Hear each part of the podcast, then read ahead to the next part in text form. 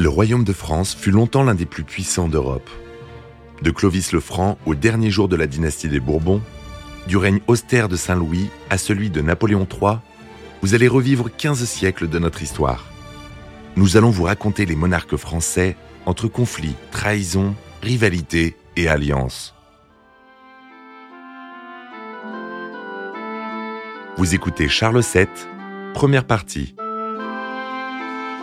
1380. La guerre de Cent Ans dure depuis 43 ans. S'amorce alors une période d'accalmie. Deux jeunes rois ont le pouvoir mais sous tutelle. À cette fragilité politique s'ajoute une profonde crise sociale et morale.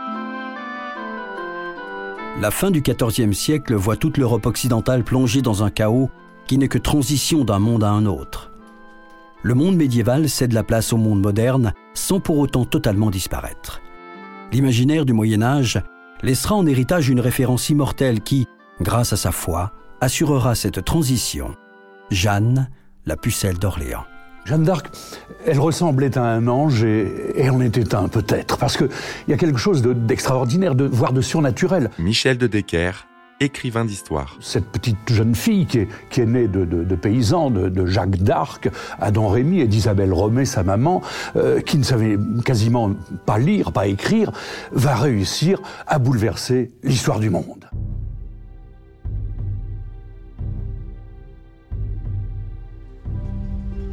Ce deuxième cycle de la guerre de Cent Ans s'articule comme le premier. Des conquêtes anglaises suivies d'un retour en force de la monarchie française – construire euh, le royaume de France, ce n'est pas évident. Jean-François Beige, écrivain. Et, il y a tout le temps, ça durera euh, presque aussi longtemps que la, que la royauté ou la monarchie, euh, il y aura toujours une double menace contre le pouvoir royal central, la menace extérieure, et puis la menace intérieure avec des révoltes de grands seigneurs. Une différence de taille cependant. Cette fois, ce retour permet à la situation de définitivement se stabiliser et à chaque nation de s'accorder avec un territoire qui correspond quasiment à celui dans lequel elles vivent encore aujourd'hui.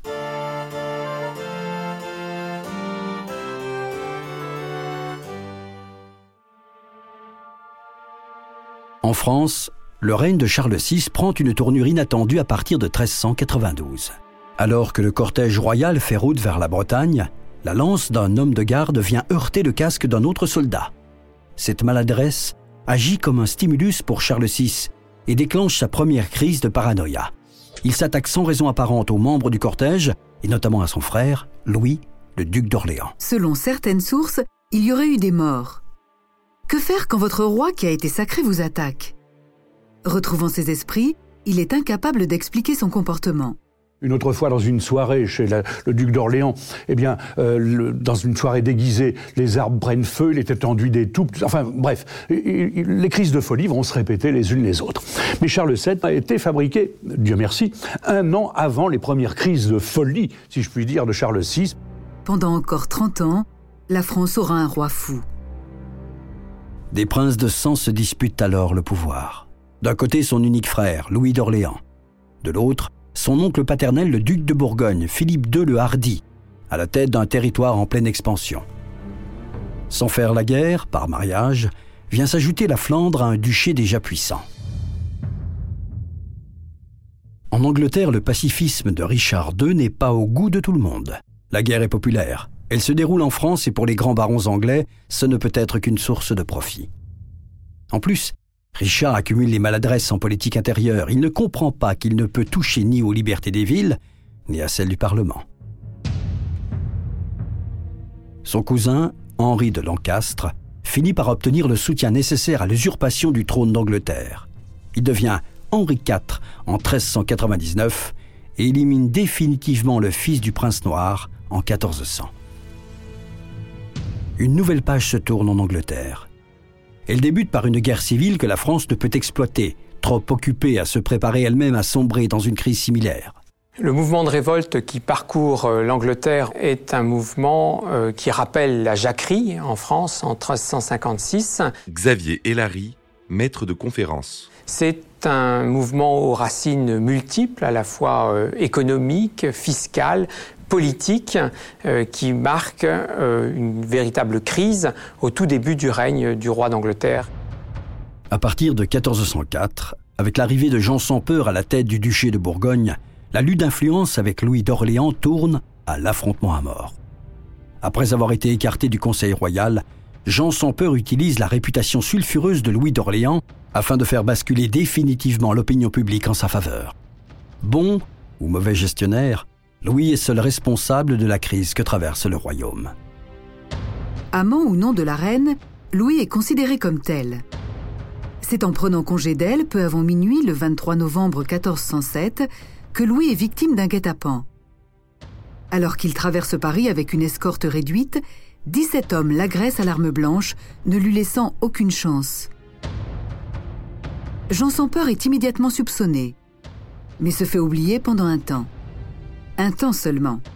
Le peuple ne regrette pas Louis, et le duc de Bourgogne s'est constitué un solide réseau.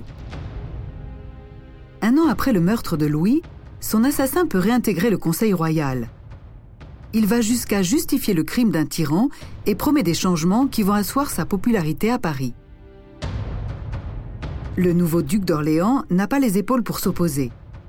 C'est son beau-père, Bernard d'Armagnac, qui devient le chef de file d'une opposition qui contrôle encore la moitié du royaume. Paris va devenir le théâtre d'une tragédie sanglante où un roi fou continue d'incarner le pouvoir. Charles VII est, on le sait, le onzième enfant d'Isabeau de, Bavière et, et, du roi folle Charles VI. Michel de Decker, écrivain d'histoire. Et c'est un garçon qui va euh, attendre très longtemps euh, que son père, qui n'est plus en état de régner, car Charles VI n'est plus en état de régner, euh, rende son âme à Dieu avant de pouvoir lui-même prendre le pouvoir. Et pendant ce temps-là, eh bien, c'est Isabeau de Bavière qui assure une manière de régence, mais elle assure une régence avec deux factions politiques extrêmement importantes qui sont les Bourguignons, le parti Bourguignon et le parti Armagnac. Entre Armagnac et Bourguignon, le rapport de force est équilibré. Afin de le faire basculer, la tentation est grande de demander une intervention anglaise. Avec la Flandre sous sa responsabilité, Jean sans peur a de bonnes raisons de s'entendre avec l'Angleterre, qui permet, grâce à sa laine, d'entretenir le dynamisme des villes qui vivent du textile. Jean sans peur, euh, très rapidement, et surtout à la demande d'Isabeau de Bavière, va prendre le parti anglais, véritablement le parti anglais, euh, surtout que euh, quand la reine va, au traité de droit, offrir le royaume de France au roi d'Angleterre, et Jean sans peur, évidemment, se voit déjà très bien placé dans, dans le gouvernement. Le duché de Bourgogne devient un troisième élément dans cette tragédie de 100 ans un élément perturbateur. Le 6 janvier 1412, dans un petit village de Lorraine du nom de Don Rémy, Jacques d'Arc, paysan aisé, aurait pu inscrire dans un registre paroissial qui n'existait pas encore sa fille Jeanne, un élément équilibrant qui allait s'inscrire elle-même dans le marbre de l'histoire.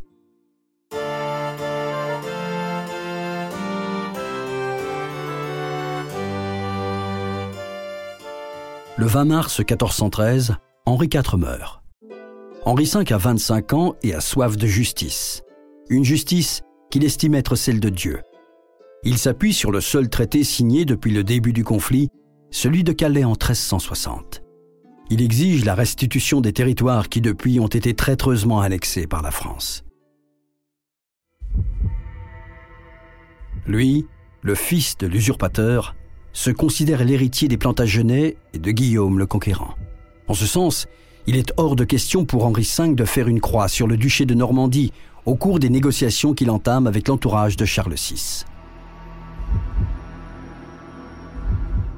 Compte tenu de la situation en France, cette soif est loin d'être surréaliste, notamment quand une partie du réseau constitué par Jean sans peur dans la capitale devient hors de contrôle. En avril 1413, la Corporation des bouchers, fidélisée à l'aide du vin de Bourgogne, met la pression sur les États généraux réunis afin de trancher entre Armagnac et Bourguignon. Et c'est comme enivré que ces bouchers font régner la terreur dans Paris. Les rues deviennent des abattoirs à Armagnac. Les Parisiens affolés réclament un retour à l'ordre. Simon le Coutelier, ce garçon Simon le Coutelier, qu'on surnomme Monsieur Caboche, est, euh, comment dirais-je, le grand patron de la confrérie des bouchers. Et euh, ces gens-là, vêtus de leur robe de boucher, leur robe blanche, eh bien, vont euh, essayer de prendre le pouvoir, tout simplement.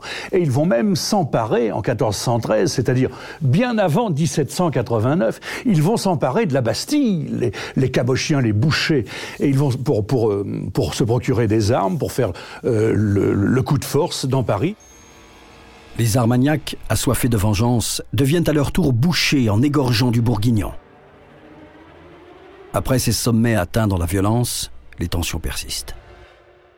C'est dans ce contexte qu'en août 1415, Henri V débarque avec 12 000 hommes dans l'embouchure de la Seine. Jean sans peur, le duc de Bourgogne, n'envoie pas de troupes. Seuls les Armagnacs vont se dresser sur la route de cette nouvelle chevauchée anglaise à l'intérieur du royaume de France. En septembre, Henri V prend Harfleur, qui alimente la Seine et Paris. Mais, même avec l'aide de Dieu, mieux valait attendre le printemps pour poursuivre l'offensive. Henri décide de l'attendre à Calais et en chemin de semer la panique. L'armée que les Armagnacs ont rassemblée lui coupe la route. La rencontre a lieu à Azincourt le 25 octobre 1415. Les Français sont au moins deux fois plus nombreux, malgré la défection bourguignonne, mais la cohésion est du côté anglais. À la fin du XVIe siècle, Shakespeare met ces mots dans la bouche d'Henri V. Car quiconque aujourd'hui verse son sang avec moi sera mon frère, si humble qu'il soit. Ce jour anoblira sa condition. Sur le plateau d'Azincourt, la pluie tombe abondamment depuis la veille. Et tandis que les Français ont dormi en tenue de combat, les Anglais ont monté leur campement serein, connaissant la répugnance de la chevalerie française à charger sur terrain boueux. C'est Henri V qui donne l'assaut à 11 h du matin. Ces archers perdent moins de mobilité que des hommes d'armes à cheval. Se protégeant derrière un pieu qu'ils plantent devant eux, ils avancent inexorablement sur les flancs des lignes françaises. Les Anglais n'ont pas, euh, comme nous, de, lourds chevaux, euh, de lourdes armures qui empèsent les montures. Michel de Decker, écrivain d'histoire. Euh, les Anglais ont essentiellement maintenant de l'infanterie, des fantassins armés d'arcs rapides, nerveux, légers, si bien que quand toute la cavalerie euh, française va venir se confronter aux archers, eh bien, elle va être complètement transpercée par les traits, par les flèches. La cavalerie anglaise, comme à Crécy en 1346, comme à Poitiers en 1356, achève la besogne à l'épée. C'est l'hécatombe côté français. Dix fois plus de pertes pour les historiens, cent fois plus pour Shakespeare. Quel que soit le chiffre, Dieu est du côté d'Henri V qui retourne en Angleterre préparer les négociations avec les représentants du pouvoir français. La cavalerie, à partir de la bataille d'Azincourt, euh, a fini quasiment d'exister dans les grandes batailles de l'histoire. Un pacte de non-agression est consenti entre Henri et Jean, mais à sens unique. 10 000 Anglais débarquent à nouveau en août 1417, mais ce n'est plus une chevauchée, c'est la conquête de la Normandie. La progression est méthodique jusqu'au siège de Rouen. La ville résiste, mais Paris, embourbé dans la guerre civile, ne réagit pas. En juin 1418, le chef des Armagnacs est éliminé par de nouveaux bouchers. Avec les Anglais alliés aux Bourguignons, la maison des Orléans, soutenue par les Armagnacs, se regroupe autour de l'héritier du trône de France, un dauphin de 16 ans, portant le même prénom que son père, Charles. Tandis que ce dernier reste un pantin entre les mains de Jean sans peur, le dauphin fuit la capitale. Le parti des Bourguignons euh, est le plus puissant, manifestement, euh, dans le Conseil de Régence, et, et ce parti euh, est favorable aux, Anglais. Et quand les Anglais vont naturellement arriver, eh bien, Paris ne sera pratiquement plus aux mains du, du, du, fils du roi de France, du dauphin Charles, si bien que il va devoir, Paris est aux mains des Bourguignons et des Anglais réunis, et lui va devoir quitter Paris piteusement et venir se réfugier ça Eh bien, euh, à Bourges, puisqu'on l'appellera le petit roi de Bourges à partir de ce moment-là. Rouen finit par capituler au début de l'hiver en 1419. Commence alors une implantation anglaise durable en Normandie, connectée à la Grande-Bretagne par la Manche. Devant les prétentions grandissantes d'Henri V, Jean sans peur tente de trouver un accord avec le dauphin qu'il rencontre à plusieurs reprises. Chaque rencontre s'effectue dans une atmosphère extrêmement tendue jusqu'à la dernière, le 10 septembre 1419, sur le pont de Montreux. L'entretien dégénère, s'ensuit une mêlée dans laquelle Jean sans peur trouve la mort. Guet-apens prémédité ou négociations diplomatiques qui tournent mal, toujours est-il que les relations entre Bourgogne et le gouvernement qui se forment autour du dauphin sont définitivement rompues. À la mort de Jean sans peur, le fils de Jean sans peur, le, nouveau duc de Bourgogne, Philippe le Bon, euh, s'allie euh, au roi d'Angleterre Henri V. Xavier Hélary, maître de conférence. C'est le début de l'alliance franco-bourguignonne qui va livrer la France, le royaume de France, à l'Angleterre. D'ailleurs, François Ier nous raconte que quelques années plus tard, en voyage à Dijon, en Bourgogne, Michel de Decker écrivain d'histoire. Euh, un moine lui montra le crâne de Jean sans peur, avec le trou du coup d'épée qu'il avait eu dans le crâne. Et le moine dira à François Ier, voyez-vous, c'est par ce trou, sire, que les Anglais sont entrés dans le royaume de France. Le fils de Jean sans peur, Philippe le Bon, va rechercher la paix avec l'Angleterre à n'importe quel prix. Henri V utilise à merveille la situation, transformant l'événement politique en tragédie le successeur de Charles VI a perdu son droit à régner au nom de Dieu. S'appuyant sur une tradition antique, Henri V se fait adopter par Charles VI en épousant sa fille. Tout en respectant le roi fou, il impose l'idée d'une double monarchie. Deux royaumes distincts, mais un seul roi à partir de la mort de Charles VI, qui n'a plus d'héritier digne de ce nom, sinon son nouveau gendre. Tout cela est acté par le traité de Troyes en 1420 et scellé par le mariage d'Henri V avec Catherine de France. Isabeau de Bavière fait appel directement aux Anglais, euh, armés, hein, aux troupes anglaises, euh, va promulguer avec Charles VI le Fol le traité de Troyes en 1420, qui va déshériter son fils, elle déshérite Charles VII, euh, pour placer sur le trône le roi d'Angleterre. Reste au dauphin toute la partie sud de la France. 433 ans de construction patiemment orchestrée par le Capétien sont brutalement remis en cause. C'est tout aussi brutalement qu'une hémorragie intestinale emporte Henri V deux ans plus tard. C'est la première étape afin d'espérer un changement dans le rapport de force. À 35 ans, il laisse un fils éponyme d'à peine deux ans, fils de Catherine, et censé recevoir à sa majorité les deux couronnes le régent du royaume de France devient le duc de Bedford, aux grand dames de Philippe le Bon. Au nord, euh, le royaume de France est dominé par euh, l'alliance euh, anglo-bourguignonne, avec d'une part le régent, duc de Bedford, régent du royaume de France au nom de son neveu Henri VI, qui est un tout jeune enfant, et d'autre part le duc de Bourgogne, Philippe le Bon, le fils de Jean sans peur, qui a fait alliance avec les Anglais après le meurtre de son père à Montereau. Le sud du royaume continue en revanche à obéir euh, à Charles VII, l'ancien dauphin Charles, c'est ce qu'on appelle le royaume de Bourges, parce qu'il a sa capitale à Bourges et à Poitiers. C'est la même année que meurt Charles VI. Le dauphin devient Charles VII, mais uniquement pour ses partisans, et lors d'une cérémonie qui n'est pas un sacre. Pour cela, il faut aller à Reims et régner à Paris. Jeanne a 10 ans.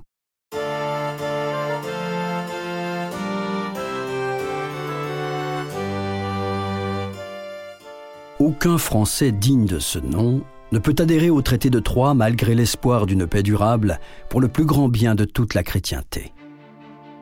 Charles VII organise une armée avec des fidèles, s'appuie sur les alliances écossaises, castillanes et lombardes pour poursuivre la lutte contre les Anglais et la guerre civile contre les Bourguignons.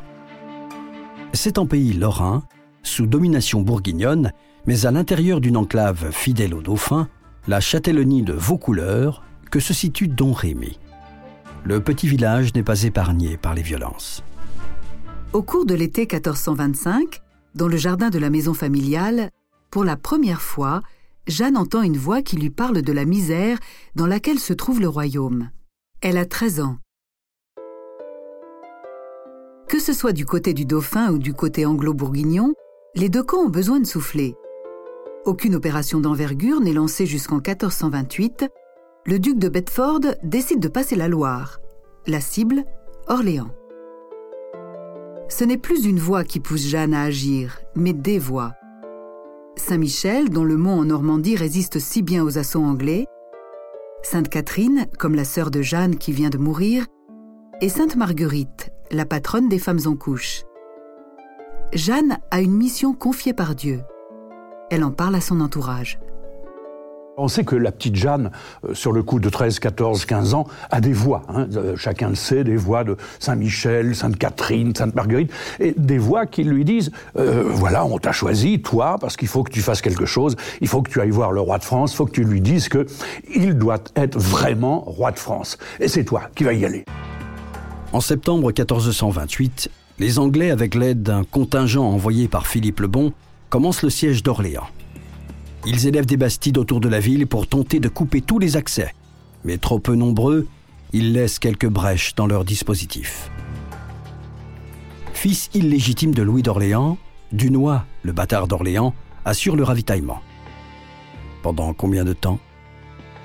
Les Orléanais ne vont-ils pas bientôt être réduits à manger des rats, comme ceux de Rouen dix ans plus tôt, et finir par céder Voilà un premier défi pour qui veut agir. Quand débute l'année 1429, Jeanne vient d'avoir 17 ans et Charles VII est loin d'imaginer qu'il sera sacré avant la fin de l'été.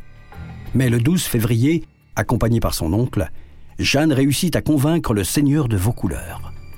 Elle s'en va d'abord tout à côté, à Vaucouleurs, voir le capitaine de la place, Richard de Baudricourt, et elle lui dit euh, Il faut que j'aille euh, voir le roi de France, qui vit, je crois, actuellement à Chinon ou à Loche. Michel de Decker, écrivain d'histoire. évidemment, mettons-nous à la place du capitaine qui éclate de rire en voyant cette petite gamine euh, euh malfagotée lui parler de, des choses de, de, la royauté, du royaume de France. Et elle insiste, elle insiste. Et c'est ça la puissance de Jeanne d'Arc. C'est qu'elle a une force de persuasion, un pouvoir de conviction phénoménal. Si bien que, au bout de trois rencontres, M. de Baudricourt lui dit Écoutez, il y a quelque chose qui m'échappe, mais ça me dépasse, c'est plus fort que moi. Et il va lui donner un petit équipage il va lui dire Allez, va, va, et advienne que pourra. En ces temps troublés, l'espoir repose sur l'avenir, et dans cette société encore médiévale, c'est Dieu qui fait l'avenir. Il utilise parfois l'intercession d'hommes ou de femmes qui, par leur prophétie, apportent la foi en des jours meilleurs, soulagent les âmes et regonflent les corps de courage. La virginité et la conviction de Jeanne sont ses principaux arguments. C'est elle qui lèvera le siège d'Orléans. Le seigneur de Vaucouleurs lui remet une lettre d'introduction et une escorte pour aller jusqu'à Chinon trouver Charles VII, que Jeanne continue à appeler le dauphin tant qu'il n'est pas sacré. Pour chevaucher en pays bourguignon, Jeanne prend des habits d'homme. Son arrivée à Chinon est annoncée, il lettré, elle dicte une missive adressée au dauphin. Le 23 février, Jeanne entre dans Chinon. Charles et son conseil se décident à la recevoir. Cette entrevue de Chinon entre Jeanne d'Arc et Charles VII est considérée par beaucoup d'historiens comme un tournant dans la guerre de Cent Ans. Marie-Ève Schaeffer, responsable de la forteresse de Chinon. Puisque Jeanne d'Arc est un personnage éminemment charismatique, elle a réussi à convaincre le futur roi de France euh, de, lui confier un rôle euh, militaire et d'accompagner les armées du roi de France, notamment pour délivrer la ville d'Orléans. Elle est immédiatement soumise à un test. Celui qu'on lui présente n'est pas le dauphin. Ses voix la guident jusqu'à lui, à moins que lui-même, poussé par la curiosité, ne se soit trahi. La force de conviction de la pucelle fait le reste en présence du Conseil et au cours d'un entretien privé avec Charles. La scène ne s'est pas passée tout à fait comme ça. En fait, il y a eu deux entrevues et les historiens euh, ont, scindé ces deux entrevues en une entrevue euh, mythique et légendaire. Lors de la première entrevue, euh, le dauphin Charles a reçu Jeanne d'Arc en petit comité et probablement pas dans la grande salle de, la forteresse. Charles VII pensait qu'il n'était pas le fils de son père, Charles VI, hein, parce que euh, Isabeau de Bavière, la maman, était un peu une traînée qui avait euh, été à droite et de, de droite et de gauche. Michel de Decker, écrivain d'histoire. Si bien que Charles VII disait de toute manière, je ne suis pas le fils de mon père, donc je ne peux pas hériter euh, le royaume de France. Et elle lui dit, si, Elle le convainc. Elle lui dit Vous êtes Charles VII, le roi de France, le fils de Charles VI. Le dauphin Charles, euh, qui n'a pas été complètement convaincu par la prestation de Jeanne d'Arc, l'a envoyé à Poitiers, là où résidaient ses conseillers, ses théologiens. Euh, pour que Jeanne d'Arc soit interrogée et que sa bonne foi soit vérifiée. Des théologiens qui vont lui poser des questions et, surtout un examen de corps, parce qu'il faut savoir s'il s'agit vraiment d'une femme et il, s'agit de savoir aussi si, euh, si elle est pucelle. Et en effet, euh, après l'examen, eh la petite Jeanne s'avère être une pucelle et on sait que dans l'histoire, elle restera comme la pucelle d'Orléans, bien sûr.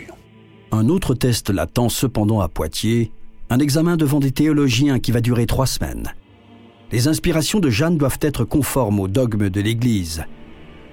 La preuve idéale serait un signe sous la forme d'un miracle.